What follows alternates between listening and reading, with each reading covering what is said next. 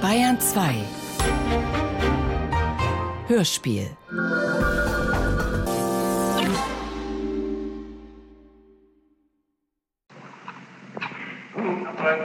Sie haben also jetzt gehört, was Sie damals, was damals von der Polizei und von dem Ermittlungsrichter zu Protokoll genommen worden ist. Meine erste Frage geht nun dahin, ist äh, das, was zu Protokoll genommen worden ist, von Ihnen auch in diesem Sinne gesagt worden? In etwa, ja. Ja, in etwa, das ist mir zu unbestimmt. Können Sie, diesem, Sie haben es ja jetzt gehört, ist irgendetwas in das Protokoll hereingekommen, was Sie nicht gesagt haben oder was Sie anders gesagt haben? Das ist nicht meine Formulierung, das ist zeitweilig die Formulierung des Amtsgerichtsrats. Sie, Ja, es dann- nicht Ihre es Eigenformulierung, sind nicht meine Worte und sie klingen anders. Aber es kommt ja letzten Endes auf den Sinn und auf den Inhalt an. Und dieser Sinn und Inhalt entspricht dem, was Sie den beiden Ich kann Herren. mich nicht mehr so genau erinnern, was ich damals sagte. Sie können sich nicht mehr so genau erinnern, was Sie Nein. damals sagte. Warum befanden Sie sich damals in einem seelischen Ausnahmezustand? Ich befand mich damals in einem sehr schlechten nervlichen Zustand. Sie befanden sich in einem sehr schlechten nervlichen Zustand. Und wollen Sie uns vielleicht in diesem Zusammenhang gleich sagen, äh, erstens einmal, wo, wie sich dieser schlechte nervliche Zustand äußerte und zweitens, wie Sie zu diesem schlechten nervlichen Zustand gekommen sind? Also vielleicht das Zweite zuerst, wieso sind Sie in diesem Ich schlechten... bin in diesen nervlichen schlechten Zustand gekommen durch Zeiten, Zeitungen, Zeitschriften, Reporter, besonders Reporter und äh, überhaupt durch die ganzen Leute, die mich dauernd fragten, die, die dauernd auf mich einwirkten und dauernd die Zeitung und dauernd rief jemand an, immer war etwas los und ich war vollkommen Sie wohnten damals in der Wohnung Ihrer Mutter in der Karlbachstraße. Ja, Ja, konnten Sie sich denn gegenüber diesen äh, Leuten nicht abkapseln? Ich meine, Sie hätten Nein. ja bloß sich in der Wohnung einschließen brauchen und das Telefon aushängen brauchen. Und, Ich kann, ich kann mich nicht selbst einschließen. Ich muss ja auch mal an die frische Luft ja, gehen. sicher, mal- so wird es ja wohl nicht gewesen sein, dass die Leute Sie auf Schritt und Tritt verfolgt haben. Zeitweilig war es so. Zeitweilig war es so. Also äh, diese Veröffentlichungen, sagen Sie, vor allem diese Veröffentlichungen in den Illustrierten und dann das Bemühen der Reporter um Information seitens Ihrer Person, sagen Sie, hat Sie in einen schlechten nervlichen Zustand versetzt. Ja, und außerdem die Verhaftung meiner Mutter war natürlich das Primäre. Und das Primäre war die Verhaftung Ihrer Mutter. Ihre Mutter ist verhaftet worden am 3. Oktober. am 3. Oktober, am 3.10. Äh, immerhin haben Sie nun zum ersten Mal diese äh, Angabe vor der Polizei am 8. November gemacht. Übrigens auch die vom Ermittlungsrichter stammt vom 8. November. Also dazwischen sind also wieder fünf Wochen vergangen. Ja, wo ich meine Nerven verloren habe. Aber Sie sagen, in diesen fünf Wochen wäre es gewesen, wo Sie in erster Linie die Nerven verloren haben.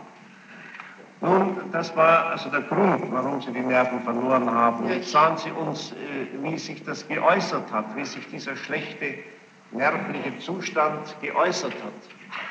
Es hat sich so geäußert, dass, dass ich so, zu jemand das sagte, zum anderen das und es widersprach sich glatt. Und ich kam, war mir nicht bewusst, was ich sagte praktisch. Sie Ich konnte, ich konnte nicht- nicht. Ich, es war ganz eigenartig. Ich, ich erzählte eine belanglose Geschichte einem, einem Bekannten oder einer Freundin von mir und sagte ungefähr fünf Minuten später genau das Gegenteil. Ja, also solche Dinge gibt es, dass also Menschen, wenn sie konfus sind oder konfus, wenn sie durcheinander sind, äh, sich äh, widersprechen, widersprechende Dinge sagen, heute das und morgen jenes.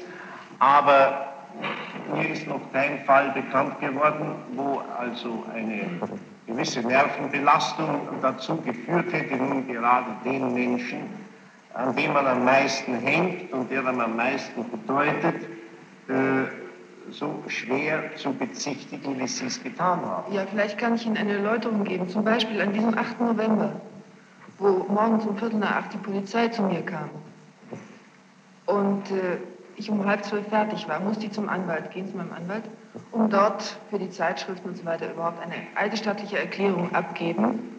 Und in dieser eidesstattlichen Erklärung steht drin, dass ich äh, an Eidesstadt erkläre, dass meine Mutter nichts damit zu tun hat. Und anschließend ging ich zum Ermittlungsrichter und bestätigte das, was ich morgens gesagt hatte. Das, ja, das ist eben das Unverständliche. Eben. Für mich Weil, heute auch. Äh, wieso kommen Sie dazu, irgendetwas, und zwar vor zwei verschiedenen Stellen, wenn Sie, sagen wir, vor der Polizei so und vor dem Ermittlungsrichter so gesagt hätten, dann könnte man, äh, wäre das eine glaubhafte Erklärung, dass Sie eben nun äh, völlig durcheinander waren, überhaupt nicht mehr wussten, was Sie sagten.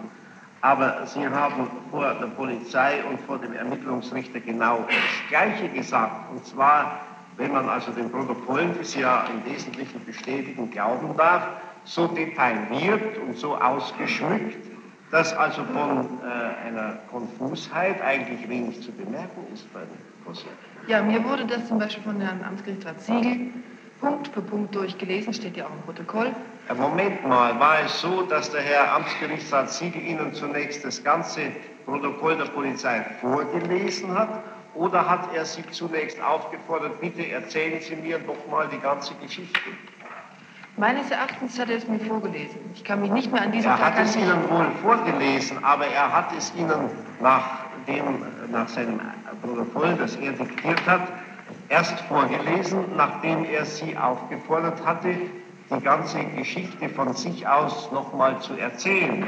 Und dann erst äh, hat er Ihnen die äh, Niederschrift, die die Polizei mit Ihnen aufgenommen hat, vorgelesen.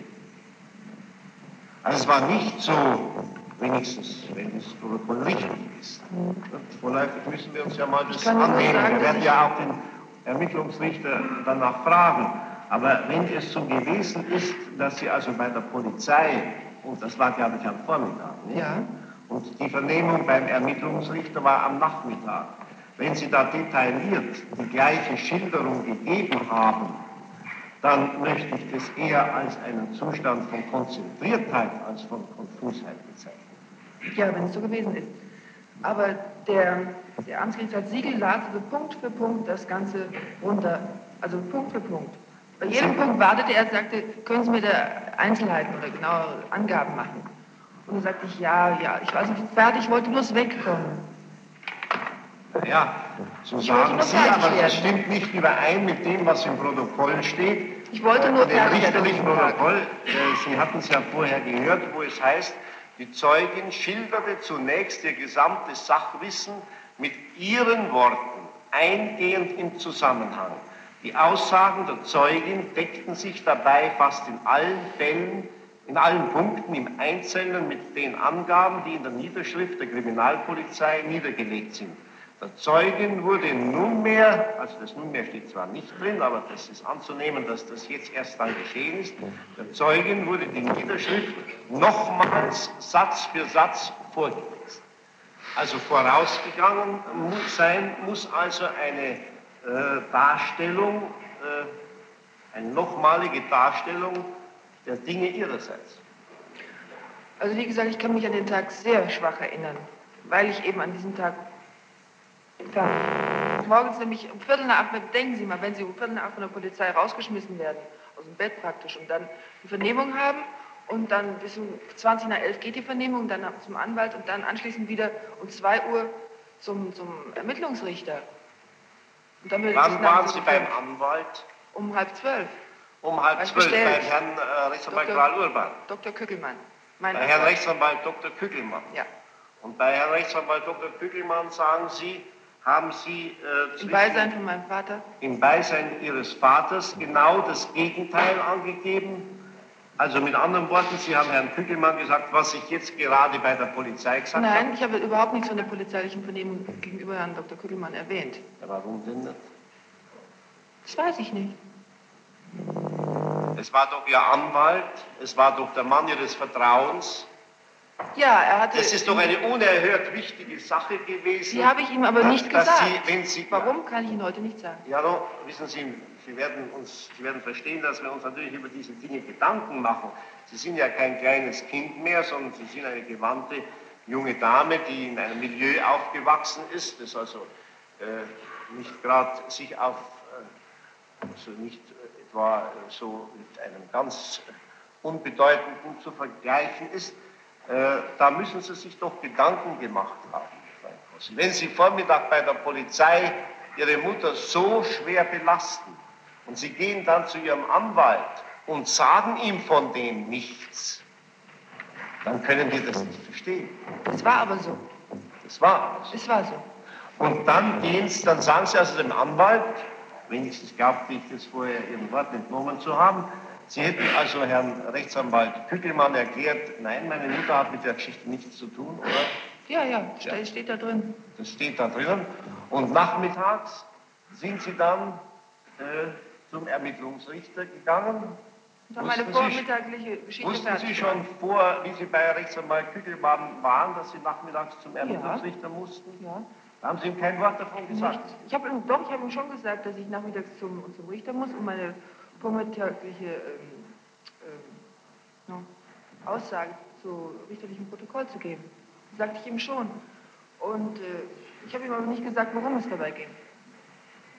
Ja, also das verstehe ich nicht. Weil der, der Rechtsanwalt Dr. Kügelmann war besonders also für gegen Zeitschriften, gegen Krieg war damals die Sache.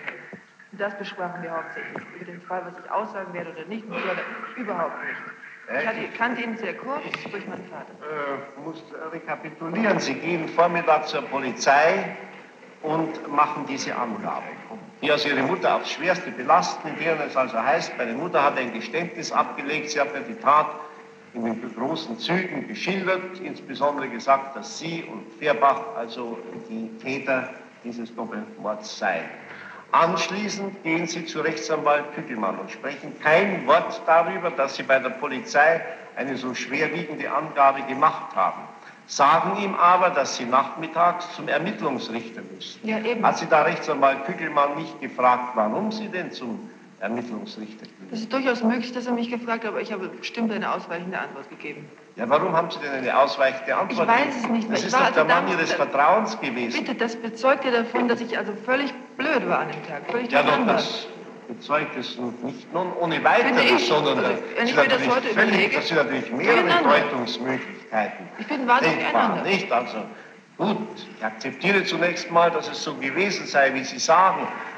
Äh, warum sind Sie aber dann nochmals zum Ermittlungsrichter gegangen, wenn Sie schon wussten, dass Sie Ihre Mutter am Vormittag so schwer belastet hatten? Zu Ja, weil die, Polizi Po- äh, die Kriminalbeamten mich dahin bestellt haben.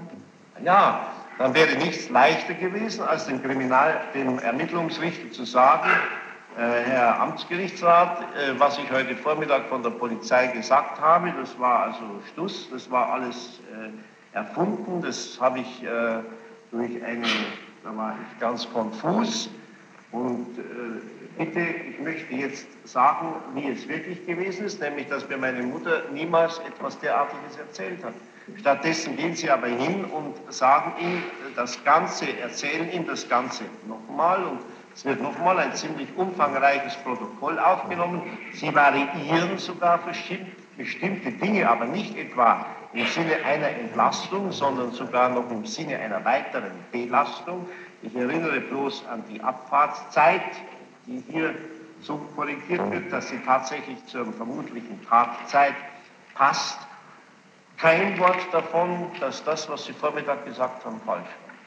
Ja, ich wäre froh gewesen, wenn ich Nachmittag schon so klar wieder hätte denken können, dass ich das hätte sagen können. Ja nun, also ich habe Ihnen schon gesagt, ich bitte also jede äh, Bemerkung des Missfallens äh, auf der Galerie und im Zuhörerraum zu unterlassen.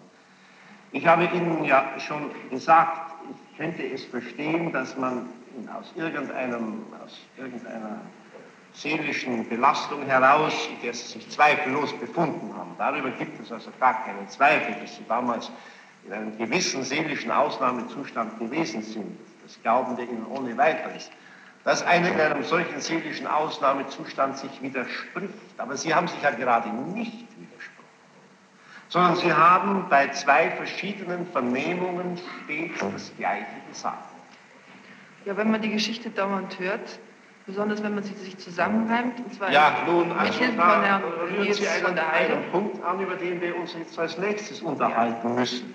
Sie sagen, wenn man die Geschichte dauernd hört, haben Sie denn diese Einzelheiten dauernd gehört? Und von wem haben Sie diese Einzelheiten? Ich habe sie dauernd gehört und erörtert mit Nils von der Heide. Mit Herrn Nils von der Heide. Also wir werden diesen Herrn Nils von der Heide, das ist, glaube ich, ein Reporter der Abendzeitung, Damaliger auch Report, Polizeireporter Zeugen äh, hören. Äh, immerhin, äh, auch wenn man solche Dinge erörtert mit einem anderen, glaube, Sie waren damals mit Herrn Nils von der Heide auf einem guten kameradschaftlichen Ja, Fuß gestanden und haben sich jedenfalls äh, von ihm nicht irgendwie bedrängt oder bedroht gefühlt oder unter Druck gesetzt gefühlt. und das möchten wir nach. Fragen Sie mich das jetzt? Ja, ja, ja. Doch, doch, doch. Ja, Sie haben sich also von Herrn Nils von Absolut. der Heide unter Druck... Absolut. Ja, und inwiefern hat Sie äh, Herr Nils von der Heide unter Druck gesetzt? Der Nils kam sehr oft zu mir, besonders seitdem meine Mutter verhaftet war und es erstmalig in der Zeitung stand. Am nächsten Tag kam er dann zu mir und von da ab kam er, kam er jeden Tag einige Male plötzlich, sporadisch tauchte er auf und war da und, und redete mit mir, hatte dauernd neue Versionen. Zum Teil hat er irgendwelche Informationen gehabt oder gekriegt und wusste immer etwas Neues und sagte, hör mal, das muss doch so gewesen sein oder so hätte es sein können oder der, der ist schuldig oder so. So hin und her, wir beide überlegt. Ja, ja, das ist Nicht? durchaus Ganz klar. natürlich, dass Ganz dieser Fall natürlich. immer wieder erörtert worden ist. Zudem, äh, ich hatte sehr großes Vertrauen zu ihm, weil ich mit ihm zusammen im, im Berg war, im Internat. Waren so ein Internat, ja. Und ich kannte ihn seit 53 und äh, das war ein Schulkamerad von mir. Und wir erörterten immer und ich bin der Ansicht, dass der Nils eine sehr große Fantasie hat und ich habe keine kleinere. Und wenn wir beiden dann also zusammen sprachen und den Fall durchsprachen oder wie es hätte sein können und hin und her, da also kamen die unmöglichsten Sachen dabei raus. Da so wurde dabei Schluss- auch einmal erörtert bei diesen Gesprächen, dass es doch Ihre Mutter gewesen sein könnte. Ja, natürlich wurde das erörtert. Es wurde alles erörtert. Jeder Mensch wurde in Verdacht gezogen, sozusagen. Und äh, zum Schluss kristallisierte sich also eine, diese letzte Geschichte, also die ich da angegeben habe, heraus. Und zwar durch irgendwelche Informationen, die der Nils hatte. Und er sagt, es muss so sein, durch meine Informationen weiß ich, dass, dass, dass die Polizei inzwischen diese und diese Ermittlungen gemacht haben. Und äh, er hat eine sehr große Überzeugungskraft und erzählte mir das. Ich fand, das wäre unmöglich und das gibt es nicht, das stimmt nicht und das, ist, das geht nicht, das, das stimmt wirklich nicht, das kann ich mir nicht vorstellen. Das, das, kann- das traue ich meiner Mutter nicht zu. Und er sagte, doch bestimmt und, und überleg doch mal und legte mir das sehr logisch vor. Nicht? Er erzählte mir das in einer sehr logischen Form. Und äh, ich war immer noch nicht gewillt, das zu glauben. Und wenn er das, dann kam er am nächsten Tag, er hatte Sie gleich. nicht gewillt, es nicht zu tun. Nein, ich war keineswegs gewillt, das zu glauben. Und am nächsten Tag kam er wieder und erzählte es mir wieder und sagte, es musste sein, überleg doch mal und hin und her. Und ich sagte immer wieder verneint, verneint, verneint. Das ging bis zu dem äh, 8. November. 7., erstmal 7. November abends, als der Nils mal wieder zu mir kam, kurz bevor mein Vater mich abholen wollte zum Abendessen. Und er sagte, du, du musst das der Polizei sagen, du wirst der Begünstigung beschuldigt, du kommst ins Gefängnis, aha, machst dich schön fürs Gefängnis. Und lauter solche Sachen sagte er immer dauernd. Und dann sagte ich, lass mich doch in Ruhe mit deiner komischen Geschichte, warum, was soll ich denn da sagen? Ich weiß es doch gar nicht. Er sagte, aber doch, die Polizei glaubt, dass du es weißt und wenn du es nicht sagst, wirst du der Begünstigung beschuldigt. Bist eingesperrt, Zuchthaus und so weiter. Und ich sagte, komm, lass mich in Ruhe. Mein Vater war inzwischen gekommen, der wartete draußen und ich ging raus und laut schreiend kamen wir also da raus und ich sagte, nein, ach komm, lass mich doch in Ruhe. Und er sagte, du musst das sagen und die Polizei und so weiter. Und dann stieg mein Vater aus und sagte, was ist denn hier los? Und dann sagte der Nils, ja, die Silber muss eine Aussage machen, sonst wird sie der Begünstigung beschuldigt und hin und her. Sagt mein Vater, ach, das müssen wir jetzt mal, mein Vater ist da sehr unwissend in juristischen Fragen. Wir besprechen das morgen um halb zwölf bei äh, Dr. Kückelmann. Da sind wir sowieso verabredet wegen der Quickgeschichte. Wir besprechen das morgen. So verblieben wir dann nach dem Abendessen. Und ich kam aber nicht mehr dazu, das mit dem Dr. Kückelmann zu besprechen, weil ja bekanntlich um 8 Uhr, Viertel nach 8 die Polizei da war bei mir am nächsten Tag. Und die Polizei klingelte, ich führte sie rein. Und zwei Minuten später klingelte es nochmal. Nils stand auf der Treppe. Und sagte ich, du, die Polizei ist da. Sagte er, ja, ich weiß. Äh, pass mal auf, du musst das sagen. Ganz bestimmt. Das wirst du der Begünstigung äh, belangt und was weiß ich. Und ich sagte, komm, du spinnst, das gibt's doch gar nicht. Das, mache ich nicht. Wieso komme ich denn dazu, etwas derartiges zu sagen? Wir wissen alles, du wirst sehen, wir wissen alles. Sag ich, nein, das kann ich nicht sagen. Komm, jetzt gehe ich muss da rein. Ich ging also rein. Und was hörte ich? Der Herr Schillinger erzählte mir praktisch unsere ganze Geschichte. Und jetzt war ich so verwirrt. Erstens mal kannte ich die Geschichte von Nils, weil wir die dauernd besprochen hatten. Und zweitens sagte er mir die auch. Und in dem Moment glaubte ich, mein Gott, da muss ja etwas da dran sein. Bedachte aber nicht, dass der Nils von der Heide eventuell äh, die Kriminalpolizei da vorher informiert haben könnte. Hätte können. Okay? Und die erzählt mir das Punkt für Punkt die ganze Geschichte runter und ich sagte immer nur, ja, ja, ja, so, ja, doch, so, ja, ja, ja, so ungefähr. Ja. Ich war also völlig perplex, das war also ein, ein Schlag ins Gesicht, dass die mir von Anfang an das sofort sagten. Sie haben aber... Da war ich dermaßen durcheinander und fertig einfach. Wussten Sie dann in Weil mir da in dem Moment glaubte ich zu wissen, dass, dass das Tatsache war, was wir zusammen kombiniert hatten. Also Sie wollen damit sagen, in dem Augenblick, wo Sie diese Aussage am 8.11. sowohl vor der Polizei wie vor dem Ermittlungsrichter abgegeben haben, glaubten Sie selbst daran, dass Ihre Mutter Ihnen ein Geständnis abgelegt hat? Ich glaubte nicht fest daran. Ja, Nicht absolut fest. gesagt? Ja, weil ich wiederum die Drohung nach Dann hatte. hätten Sie ja sagen können, ich halte es für möglich, so wie es also die Polizei sieht oder wie es der Herr Nils von der Heide sieht. Gut, das hat äh, Natürlich hätte ich die gewisse logische äh, Gründe für sich und so könnte es gewesen sein, aber was hat Sie darüber hinaus veranlasst zu behaupten, meine Mutter hat mir das erzählt? Hat Herr Nils, Ja, von, der Heide, denn wissen? Moment, hat Herr Nils von der Heide gesagt, Sie müssen sagen, äh, vor der Polizei sowohl für den, wie vor dem Ermittlungsrichter, dass äh, Ihre Mutter Ihnen gegenüber ein Geständnis abgibt. Ja, wir haben das auch erörtert. Was war denn da? Ja. Ja, ich habe ihn auch gefragt, hör mal, woher soll ich das denn wissen? Sagt er, das muss dir deine Mutter erzählt haben. Oder irgendwie. ist- Ich weiß es nicht mehr.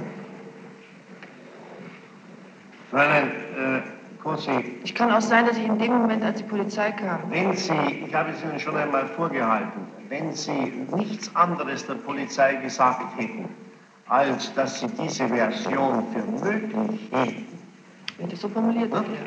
dann äh, würde ich Ihnen ohne weiteres das, äh, könnten wir ohne weiteres das glauben, was Sie heute gesagt haben. Äh, wenn Sie aber darüber hinaus sagten, das und das hat mir meine Mutter erzählt, und zwar nun wieder unterscheiden, das weiß ich bestimmt von meiner Mutter, das kann ich unter Umständen auch gelesen haben, das weiß ich jetzt wieder von meiner Mutter, dann geht doch das weit über das hinaus, was eigentlich äh, von Ihnen verlangt wurde. Ich wollte meine Schilderung ja eben glaubwürdig machen.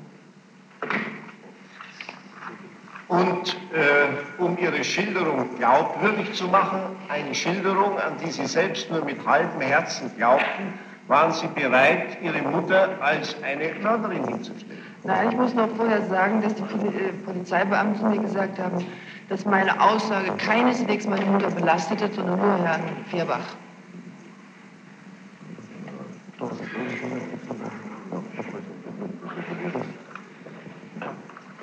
Das wurde geregelt, bitte. Ja, es ist, äh, obwohl es ist, ja, kommt ja das. Äh, wollen Sie ihn aber nochmal wiederholen? Was hat, äh, ich bin jetzt gestört worden, was hat Herr, äh, Herr äh, welcher Polizeibeamte hat das zu Ihnen gesagt? Schillinger oder Eckert, ich weiß nicht genau. Schilling oder Eckhardt hat gesagt, wenn Sie zugeben, dass Ihre Mutter Ihnen ein Geständnis abgelegt hat, dann schadet das nur dem Herrn Fehrbach. Ich würde damit nur Herrn Vierbach belasten, nicht aber meine Mutter. Naja, also, Fräulein äh, das ist aber doch höchst unwahrscheinlich, dass Sie so etwas, wenn es gesagt worden wäre, als bare Münze hingenommen hätten. Wenn Sie der Polizei gegenüber, äh, wenn Sie der Polizei gegenüber erklären, meine Mutter hat mir ein Geständnis abgelegt, so konfus können Sie ja nun nicht gewesen sein, dass Sie nicht wussten, äh, dass das neben Herrn Fehrbach in erster Linie Ihre Mutter aufs Schwerste belastet. Außerdem wurde das wiederholt, und zwar von Herrn Staatsanwalt Rüth, und zwar im Beisein meines Anwalts Dr. Kückelmann, und zwar im Dezember, sagte er, dass ich äh, bei meiner damaligen Aussage keineswegs meine Mutter belastet habe, sondern nur Herrn Vierbach schwerstens. Ja, also wir werden dann äh, unter Umständen gezwungen sein, äh, da weitere äh, Ermittlungen in diese Richtung anzustellen. Eine kurze Erklärung. Äh, Ich möchte zunächst die Zeugin nehmen. Äh, zunächst mal vielleicht, aber damit wir es nicht vergessen, würden Sie äh, Herrn Rechtsanwalt Kügelmann von seiner Schweigepflicht als Anwalt entbinden? Ja, Und äh, ich bitte gleichzeitig Herrn Rechtsanwalt äh, Dr. Müller-Meining. ja. Und Herrn Rechtsanwalt Dr. Müller-Meiningen, haben Sie mit Herrn Rechtsanwalt Dr. Müller-Meiningen auch verhandelt? Ich habe schon des Öfteren mit ihm gesprochen, also schon mal. Nein, in dieser Sache meine ich. In dieser Sache haben wir auch schon gesprochen, ja. Sind die beiden Herren im Sitzungssaal, Herr Dr. Müller-Meiningen und Herr Kügelmann? Ja, Herr, dann muss ich Sie also bitten, vorläufig den Saal zu verlassen.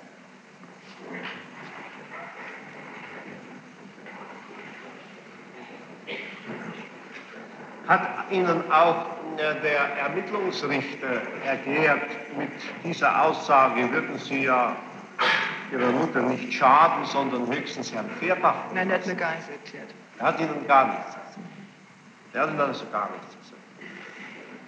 Ja nun, also Sie waren doch immerhin, wir werden dann später noch kurz äh, auf Ihren Lebenslauf, auf Ihren, auf Ihre Schulausbildung zu sprechen kommen, aber ich habe schon erwähnt, Sie sind eine lebenserfahrene junge Dame und ich kann mir also beim besten Willen nicht vorstellen, dass Sie wirklich geglaubt haben, wenn Sie vor der Polizei behaupten, meine Mutter hat mir den Mord eingestanden, dass damit nicht Sie, sondern nur Herr Fehrbach belastet werden soll. Ich war damals so durcheinander, war gewillt, Ja. alles Mögliche zu glauben. Sie, jedes Durcheinander hat natürlich auch seine Grenzen. Ich hatte den Schock Und am Morgen. Ich habe Ihnen schon vorgehalten, dass Sie äh, bei Ihren Aussagen, die Sie vor der Polizei und dann vor dem Ermittlungsrichter gemacht haben, nicht wenigstens, wir werden die Herren ja noch hören, aber äh, allein nach dem Protokoll, das uns vorliegt, nicht den Eindruck einer völlig verwirrten äh, Person machen.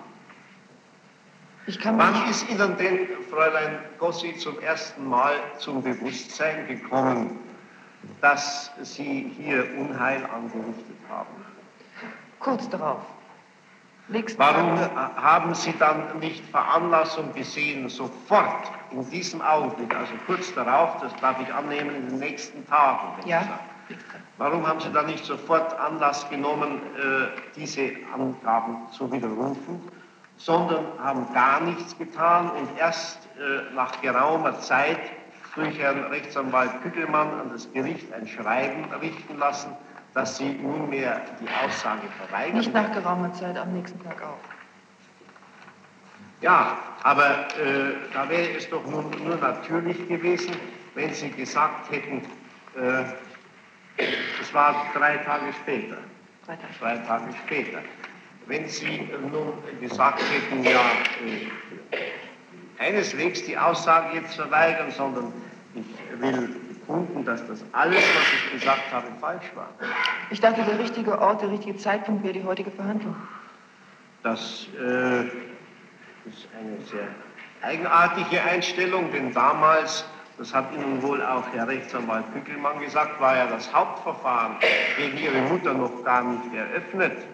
Und äh, das wussten Sie ja wohl auch, dass eines der schwerwiegendsten Verdachtsmomente oder schwerwiegendsten äh, Belastungsmomente äh, Ihre Aussage war. Also hätte es doch für einen jeden auch nur halbwegs vernünftigen Menschen Anlass sein müssen, sofort zu sagen, sofort zur Polizei zu laufen, stehenden Fußes oder zum Richter und zu sagen, Gottes Willen, was habe ich angerichtet? Äh, bitte nehmen Sie zu Protokoll, dass alles falsch war. Ich war der Ansicht, Wozu mussten Sie da warten vom 8.11. bis heute zum 14. Mai? ich war der Ansicht, wenn ich das damals gesagt hätte, hätte mir das kein Mensch geglaubt. Hätte mir kein Richter geglaubt. Warum? Warum hätte denn das kein Mensch geglaubt? Wenn ich erst das sage, Sind sofort Sie sich nicht bewusst, dass je länger man mit einer solchen, äh, mit einem solchen Widerruf zögert, dass umso unglaubwürdiger unter Umständen dieser Widerruf sein könnte? Weil jeder Mensch natürlich im Laufe der Zeit Gelegenheit hat, mit allen möglichen Leuten zu sprechen, alle möglichen Beratungen entgegenzunehmen und dann sein Verhalten entsprechend einzurichten. bin ich nicht drauf gekommen. Vor allen Dingen dachte ich, dass diese, diese Verhandlung, der Prozess sollte ja sowieso kommen, dass dieser Prozess hier der richtige Punkt wäre, der richtige Zeitpunkt, weil Sie ja doch gesagt haben, was vorher geschrieben und gesagt wurde, das gilt jetzt hier nicht, haben Sie doch zu Beginn des Prozesses gesagt. Ja, zu Beginn des Prozesses habe ich das gesagt, das ist richtig und das gilt natürlich auch heute, aber das war ja auch erst vor ungefähr 14 Tagen. Nicht? Ja, ja, ich wusste aber, dass Sie das sagen. drei. Wochen. Das wäre also, sagen wir, bestenfalls äh, Ostern gewesen. Aber zwischen November und Ostern ist eine lange Zeit, Fräulein. Ja, wie gesagt, ich und während dieser Zeit saß Ihre Mutter in Untersuchungshaft und wusste nicht äh, über ihr Schicksal, wie ihr Schicksal sein würde. Sie äh, wusste natürlich von der Polizei, dass sie sie aufs Schwerste belastet hatten. Sahen Sie da keine Veranlassung, nun diese Last von ihr zu nehmen und ihr zu sagen, äh, und, und zur Polizei zu gehen und das zu widerrufen und ihr damit eine, eine, eine Gewissheit zu geben und Sicherheit zu geben. Sie, Sie konnten sich die Gewissheit ausrechnen, dass es so sein wird. Ausrechnen. Sie konnten sich denken, dass es so Sie ist. konnten sich denken. Sicher. Sie konnten sich Sie denken. wussten das die ganze Zeit. Unser, unser Verhältnis war ja auch nicht getrübt dadurch. Wenn Ihr Verhältnis überhaupt nie getrübt war, wenn also alles Ihnen in bester Ordnung war, dann ist es, wie gesagt, völlig für einen normalen, für einen Menschen, der normale psychische, der norm- psychisch normal reagiert, völlig unverständlich, dass Sie dann überhaupt Ihre Mutter. Das ist mir auch völlig unverständlich. Auch völlig unverständlich. Nun äh, zu den Einzelheiten in dieser Vernehmung, Fräulein Krossi. Sie haben, äh, wir wollen jetzt da nicht alle die, Vernehmung Wort für Wort durchnehmen, aber ich möchte doch äh, Ihnen einige Dinge sagen, die in dieser Vorhalten, die in dieser Details vorhalten, die in dieser Vernehmung vorkommen und die eigentlich darauf schließen lassen, dass sie äh, sie von jemand anderem und wahrscheinlich sogar von dem vermutlichen Täter wissen mussten. Zum Beispiel erklärten sie damals, dass äh, die beiden, nämlich ihre Mutter und Herr Fehrbach, darum nach Darstellung ihrer Mutter, einen Zug von Köln nach München benützten, der ziemlich leer war. Und dass es noch dazu nicht ein normaler Zug war, sondern ein eingesetzter Zug, also ein Vorläufer. Das war, wie wir festgestellt haben, wenigstens bisher feststellen konnten, in keiner Zeitung zu finden. Und das sind Dinge, das ist ein Punkt, der also bis, man kann sagen, zur heutigen Hauptverhandlung eigentlich jedenfalls am 8. November noch nicht in der Öffentlichkeit und überhaupt einem Dritten bekannt war. Er stimmt aber. Er stimmt aber. Nun frage ich Sie, Fräulein Kossi, woher kommt Ihnen dieses Wissen zu, dass die beiden einen Zug von Köln nach München benutzten, der eingesetzt und ziemlich leer war? Was ich weiß, haben der Nils von der Heide und ich zusammen uns Sie wollen erdacht. also sagen, dass äh, Herr Nils von der Heide Ihnen auch erzählt hat, die beiden hätten einen Zug benutzt, der ziemlich leer war, einen eingesetzten Zug. Nein, ich möchte betonen, dass nicht allein der Nils von der Heide mir die Geschichte äh, eingeredet hat. Ich habe ja mit zusammen, wir haben beide zusammen die Geschichte Am uns 8. aufgebaut. November ist, so viel wir wissen, überhaupt noch nicht bekannt gewesen, dass äh, hier ein äh, Zug benutzt wurde oder vermutlich ein Zug benutzt wurde, der ziemlich leer war und eingesetzt war. Im Gegenteil, im Gegenteil die Einlassung ihrer Mutter ging dahin, dass es sich um den fahrplanmäßigen Zug handelte und dass der so steckvoll, gesteckvoll war, dass er, äh, dass sie gar keinen Platz fand oder lange, dass sie la lange keinen Platz fand. Es kann durchaus sein, dass ich es von meiner Mutter weiß, weil sie mir damals geschildert hat, wie sie eben von Köln nach München gefahren ist. Also ihre Mutter hat ihnen geschildert, dass ist sie von Köln nach München gefahren ist. Ja, eben, wie ich Warum gerade soll Ihnen Ihre Mutter aber nun damals etwas anderes angegeben haben, als sie der Polizei und auch uns hier angegeben hat? Dass der Zug nämlich völlig voll war. Und mir hat sie gesagt, also es kann sein, ich kann mich nicht mehr genau erinnern, was sie, ob sie mir das erzählt hat. Es ist durchaus möglich, als ich damals Also von London zurückkam. sagen Sie uns nur, an was Sie sich noch genau erinnern können. Gell? Weil ein Kossi, das hilft uns nichts, dass Sie hier kombinieren und äh, irgendwelche Schlussfolgerungen ziehen, das ist nicht die Aufgabe des Zeugen. Der, Aufgabe, der, der Zeuge soll nur über seine Beobachtungen und, und, über Tatsachen berichten und nicht, wie es möglich gewesen sein könnte, dass das oder jenes der Fall war. Und nun frage ich Sie noch einmal, wissen Sie also genau, von wem Sie das Wissen über diesen Zug von Köln nach München haben? Ich kam aus London zurück nach Bonn und äh, es war inzwischen ja natürlich bekannt, dass die Sache mit Pöcking passiert war, der Tod des Otto Brauns, Friede Klo. Und Sie kamen zurück am 8. Juli, nicht? Ich kam endgültig zurück am 8. Juli. Zwischendurch war waren ich Sie allerdings vom 20. Äh, bis zum 7. aber Juni. das waren nur einige Tage, nicht? Es waren drei Wochen etwa. Oder drei Wochen, ja. Und gerade in dieser Zeit, da war das natürlich auch schon bekannt, mir auch bekannt. Und äh, da fragte ich, ja, wo warst du denn? Wie war das denn? Sagt sie, ja, stell dir vor, ich war an dem Tag in, in München und da habe ich, also kurz am Donnerstag war ich in München und da habe ich äh, Erledigungen gemacht und ja, ja. Ich äh, rede ist- jetzt von dem Zug. Ja gut, und in dem Zusammenhang kann meine Mutter mir erzählt haben, dass sie mit dem leeren Zug Kann, gefahren also. Sie wissen es nicht genau. Ich kann mit größter Wahrscheinlichkeit sagen, dass es mir erzählt hat. Sie können mit größter Wahrscheinlichkeit sagen, dass es Ihre Mutter Ihnen erzählt hat. Nun, war das eine Erzählung, die so unerhört wichtig war nach äh, x Wochen, ob sie nun mit einem leeren oder mit einem vollen Zug oder ob sie mit einem Vorzug oder einem Normalzug gefahren ist? Ich kann mich an Geschichten, die mir erzählt werden, sehr gut erinnern. Ja. Nun, Ihr Gedächtnis ist also offenbar ein sehr gutes. Meistens. Meistens. Warum weichen Sie mir immer so aus, Fräulein Rossi? Also, eben sagten Sie, Sie können sich an alles äh, noch sehr gut erinnern. Und wenn ich Ich kann mich frage- an Geschichten gut erinnern, sagte ich. an. Geschichten können Sie sich Aber an die Vorgänge bei der Polizei und an meinen Ermittlungsrichter, da können Sie sich, können Sie sich da noch genau erinnern?